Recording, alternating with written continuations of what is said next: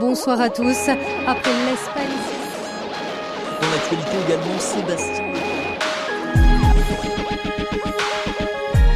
Reflet d'actualité. Une approche chrétienne de l'actualité de la semaine. Des valeurs durables avec le pasteur Gabriel Goléa. Depuis quelque temps, partout dans le monde, le spectre de la hausse de prix et implicitement celui de l'inflation réapparaît dans l'espace public. Les professionnels de l'économie s'interrogent. Avons-nous affaire à un simple choc transitoire, éphémère, ou s'agit-il plutôt d'une dérive qui à long terme aura des conséquences sûrement difficiles à anticiper et par conséquence à maîtriser?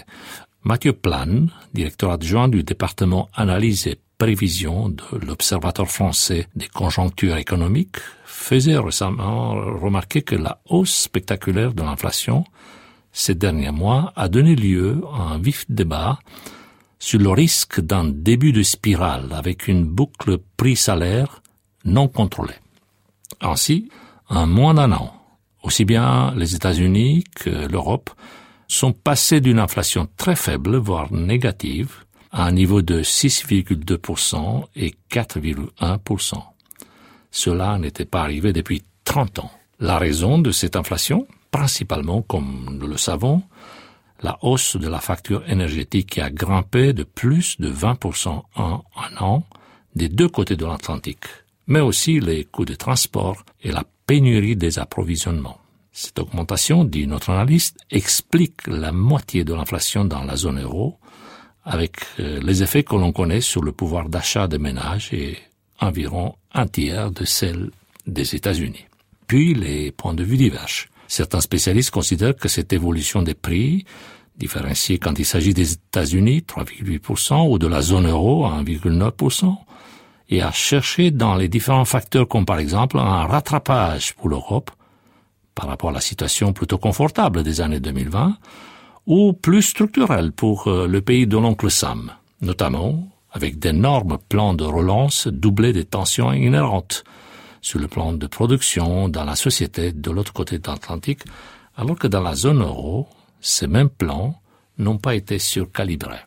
Ainsi, plus la reprise est vive et l'économie en surcharge avec un chômage bas, plus les salaires augmentent avec un effet en retour sur les prix. Un scénario déjà enclenché aux États-Unis, sûrement avec une différence de scénario pour l'Europe et avec une inertie qui est expliquée par le résultat des choix politiques, comme par exemple préserver des emplois grâce au dispositif de chômage partiel.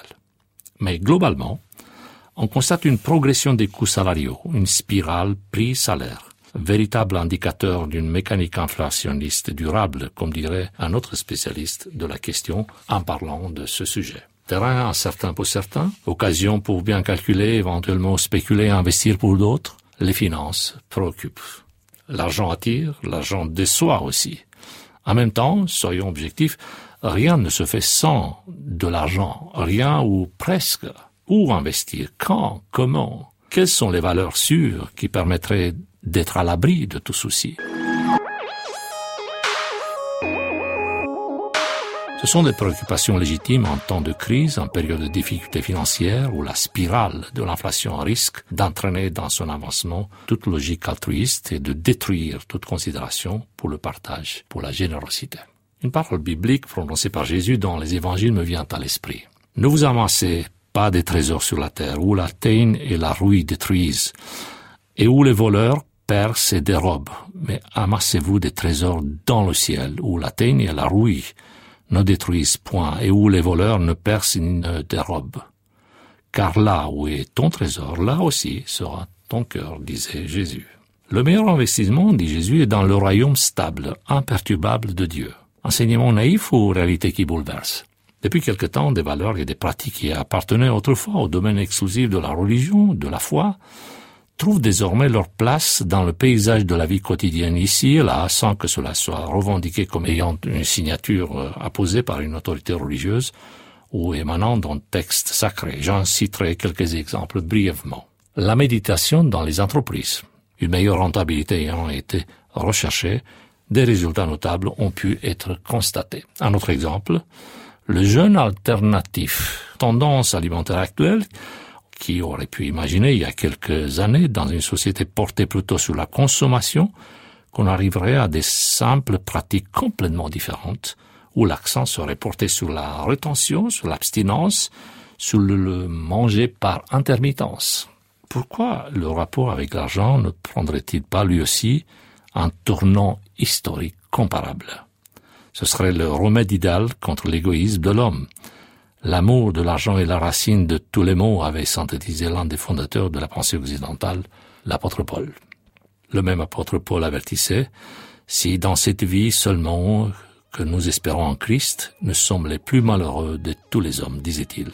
Priorisons donc, nous aussi, nos priorités, avec Jésus qui disait, cherchez premièrement le royaume et la justice de Dieu, et toutes ces choses vous seront données par-dessus. C'était Reflet d'actualité, une approche chrétienne de l'actualité de la semaine à retrouver en podcast.